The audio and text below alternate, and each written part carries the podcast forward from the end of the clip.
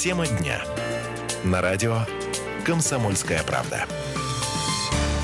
12-й вепрь и тренер Эк вышли из пещеры, направляются в полевой госпиталь. Именно так спасатели называют эвакуированных детей и их тренера. Даны им кодовые имена. Лесной вепрь-1, лесной вепрь-2 и так далее. Используются в кодовом обозначении названия школы, в которой учатся подростки Академии лесных вепрей и их футбольной команды. Настоящие имена пострадавших пока не разглашаются. Подробности операции тоже засекречены. Да, именно так сейчас подают информацию о спасении спасении всех 12 членов юношеской футбольной команды и их тренера на зарубежные СМИ. Ну что ж, мы тоже вот в таком режиме оперативной, ну практически оперативной информации будем вам сейчас рассказывать, что же происходит с детишками, а самое главное, что же случилось тогда, 23 июня, когда школьники оказались заперты в этой пещере. В студии журналист отдела международной политики э, Мария Беркмаш, приветствую тебя. Здравствуйте. И давай вернемся вот в тот самый день, две недели назад. Да, давайте давайте вспомним. 23 июня. Детская футбольная команда, 12 детей в возрасте от 11 до 16 лет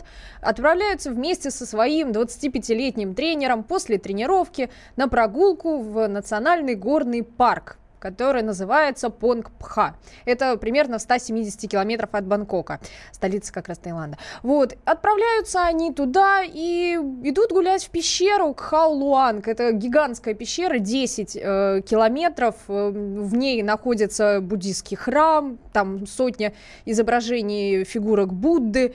И есть огромный туннель и туннель запутанный, где-то проходы всего лишь навсего там 45 сантиметров, где-то они огромные залы со сталактитами, сталагмитами и так далее. Дети местные, дети знают, дети пошли гулять. Но сейчас в Таиланде сезон э, муссонных дождей, а это постоянно ливни. Мы не знаем, почему тренер пошел туда. Это действительно до сих пор остается загадка. Следствие будет, я уверена, как раз его допытывать на этот счет. Но Факт остается фактом. Дети заходят в пещеру, начинается сильный ливень. И, как говорят многие дайверы, стоит буквально там часу пройти, как маленькая речушка просто превращается в гигантский водный поток, который начинает расти, расти, расти. И вот эти узкие проходы, которые еще в добавку из-за разницы высот, они там то поднимаешься в 10 метров вверх, то спускаешься 20 метров, она, эти пароходы просто затапливаются мгновенно. И все, два километра воды, где-то чуть меньше, где-то целиком затоплен туннель. И дети прячутся в нише, им удается спрятаться из-за уровня воды, они прячутся и начинают просто вот 9 дней ждать в темноте, когда их спасут.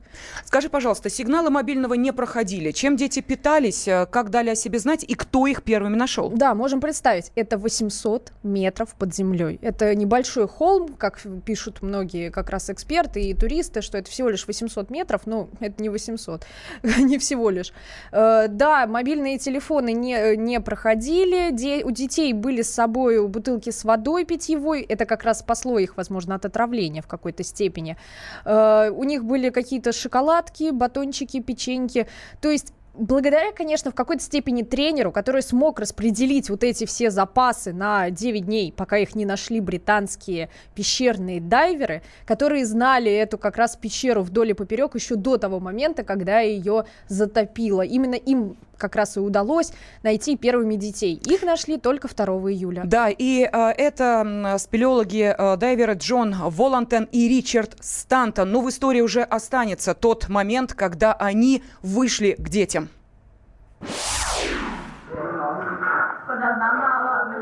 We are coming. It's okay. It's okay. Many people are coming. Many, many people. We are the first. Many people come. What what day? เขาบอกไปได้มั้ง I don't know what's Monday. Monday. Okay, but one week and Monday. You have been here.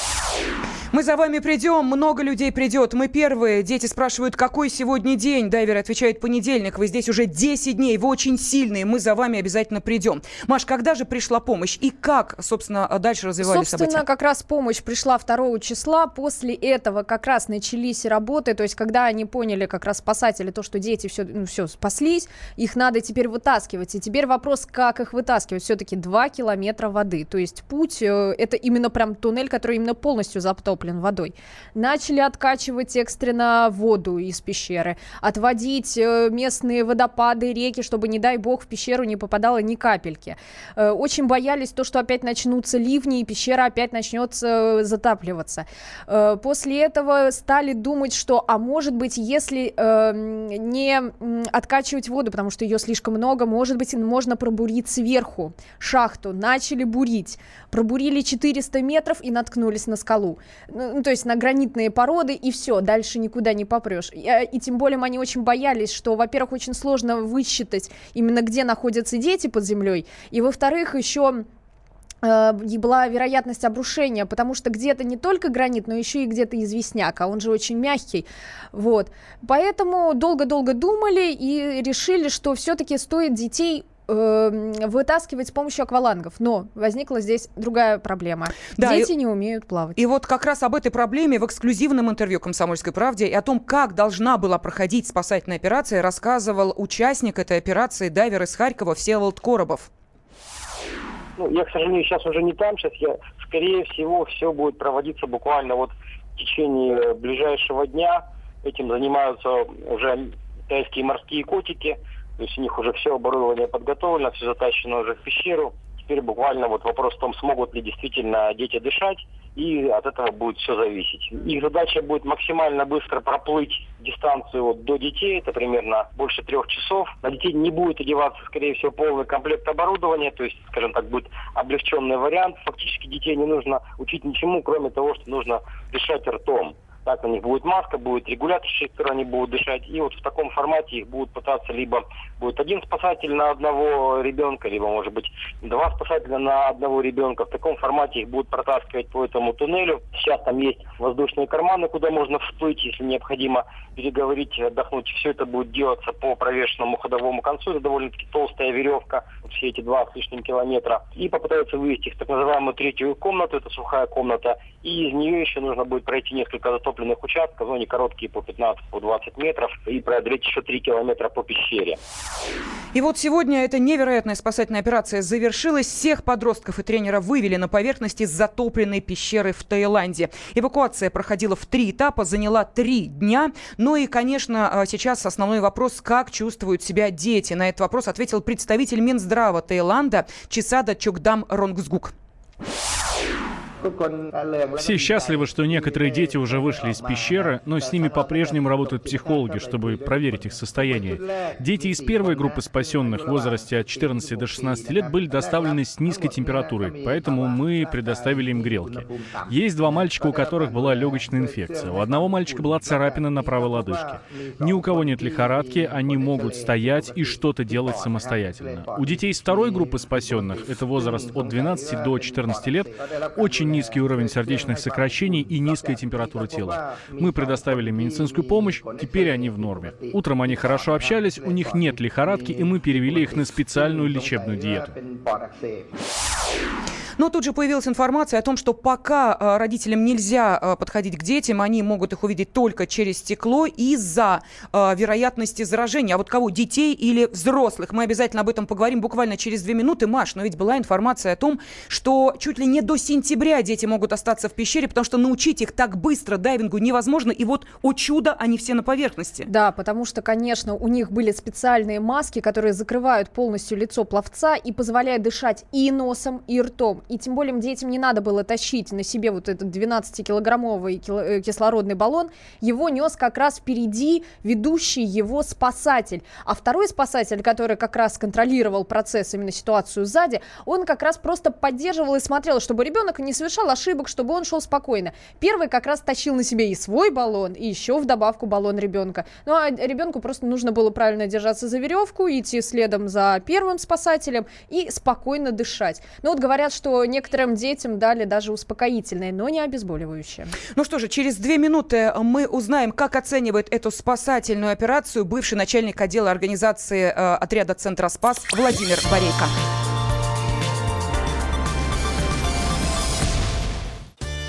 Каждый вторник с 10 утра по московскому времени в программе «Главное вовремя» садово-огородные советы в прямом эфире – про все, что э, зеленое, скажем так. Хочу, чтобы радиослушатели задавали свои вопросы.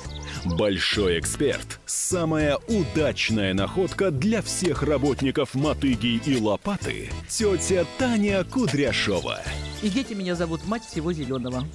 Вот такая петрушка на радио «Комсомольская правда». Слушайте и звоните по вторникам с 10 утра по московскому времени.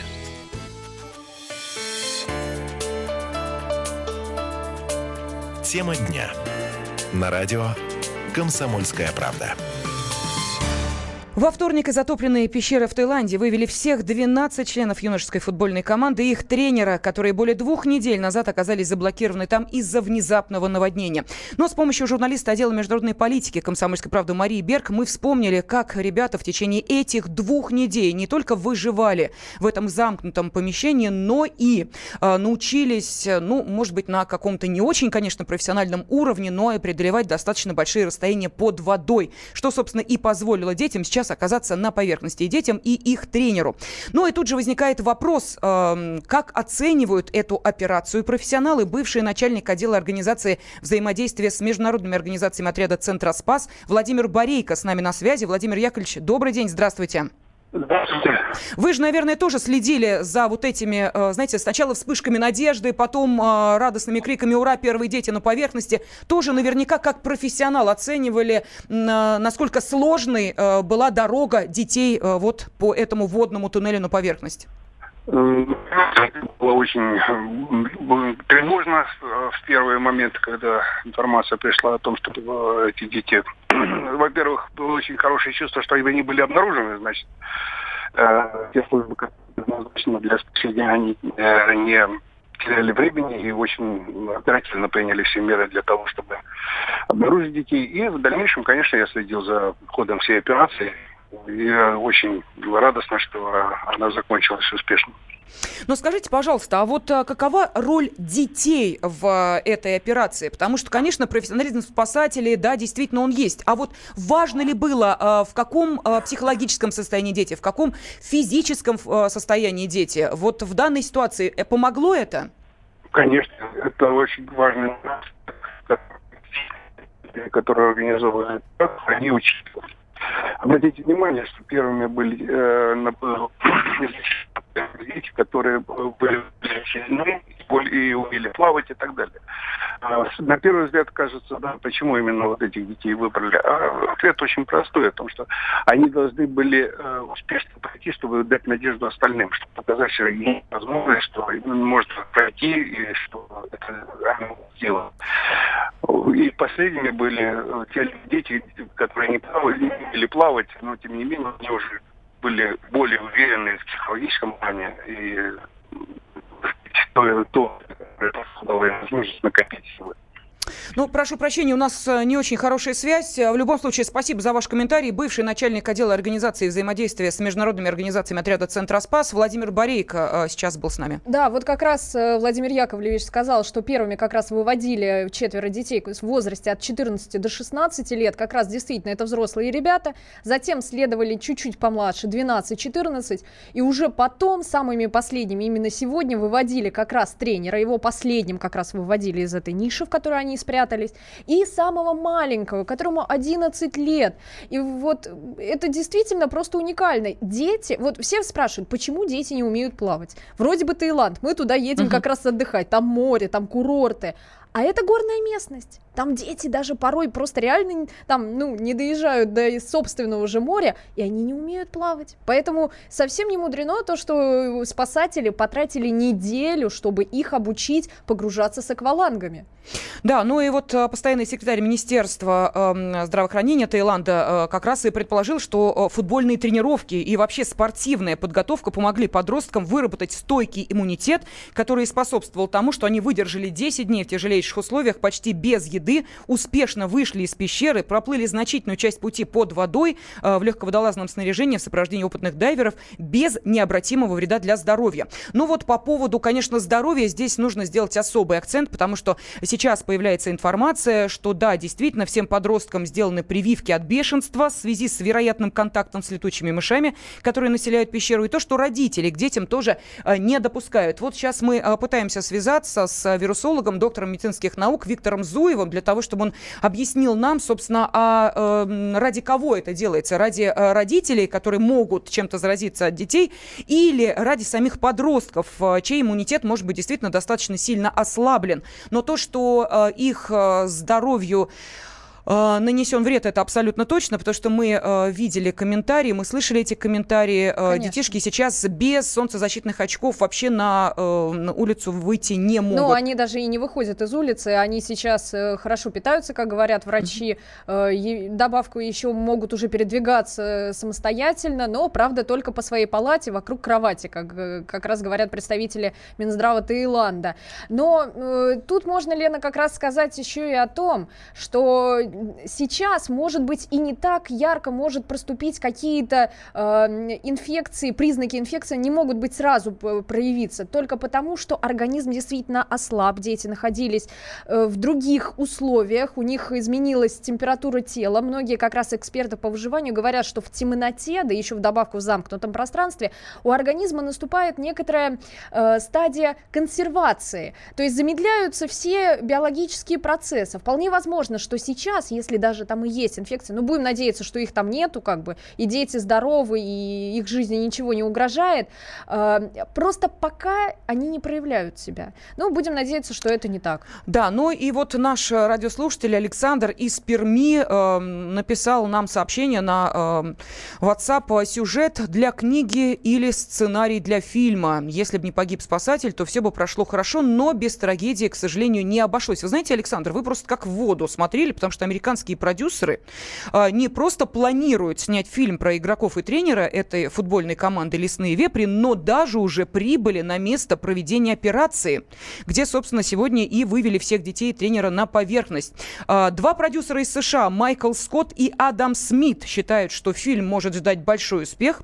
Американцы уже начали проводить интервью на месте спасательной операции. Так что наш Потрясающе, пострел ребят. Везде везде поспел. поспел. Да. да. Но, между прочим, американцам нужно подсказать, что э, не только в Таиланде, ну пусть эта операция действительно, за которой следил весь мир, не только в Таиланде э, есть э, те, кто не понаслышке знает, что такое оказаться в подобных экстремальных условиях. Наш корреспондент в Уфе Яна Базекина, она сейчас с нами на связи. Ян, добрый день. Здравствуйте. Готова рассказать нам о похожей истории, которая произошла в Уфе? Да, в Уфе все верно. Ну, слушаем тогда внимательно. Ага. На самом деле все произошло еще 6 июля. В Уфе есть такой замечательный центр Данка. Это объединение детских, подростковых и молодежных клубов. Клуб занимается организацией туристических походов. И, собственно, 6 июля э, туристическая группа из 12 детей в возрасте от 14 до 18 лет вместе со своим тренером э, и его знакомым отправились в туристический поход в Белорецк. Там есть э, знаменитый водопад Апыш и горная река Инзер, которая пользуется огромной популярностью у туристов. Дети с тренером благополучно доехали на электричке, перешли вброд местную вот эту речку Инзер и разбили палаточный лагерь неподалеку от водопада.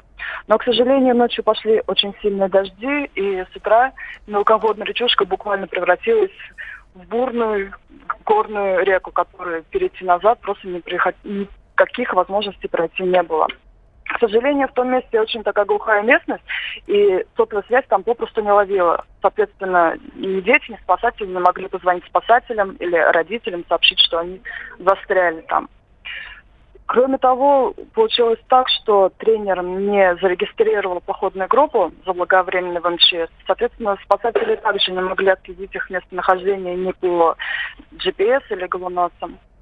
Дождавшись, э, точнее, поняв, что спасения ждать неоткуда, а, тренер пересек вплавь эту реку, добрался до спасателей и сообщил, что дети находятся в безвыходном положении, что у них практически закончились продукты питания, им страшно, дети просятся домой.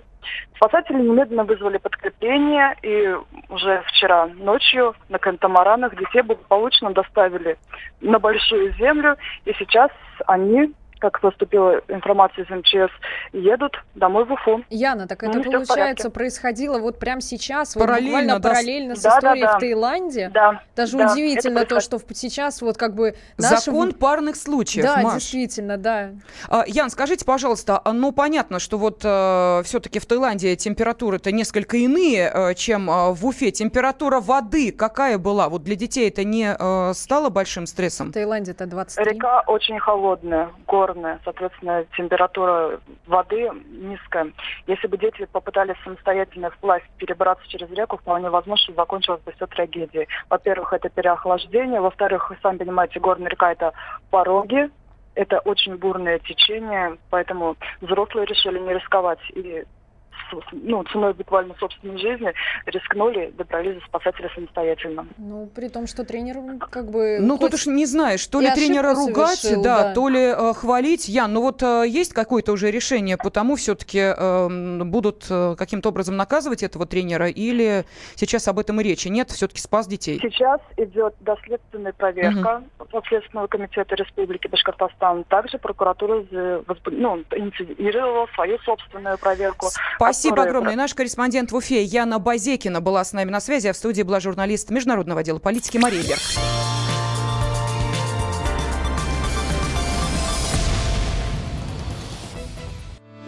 Главное аналитическое шоу страны. Михаил Владимирович Юрьев, Михаил Владимирович Леонтьев, Илья Савельев. Это главтема. Они знают, как надо. Мы несем свою миссию выработать мысль о том, как должно быть. Программа «Главтема» на радио «Комсомольская правда». Слушайте в прямом эфире каждый четверг с 20.00 по московскому времени.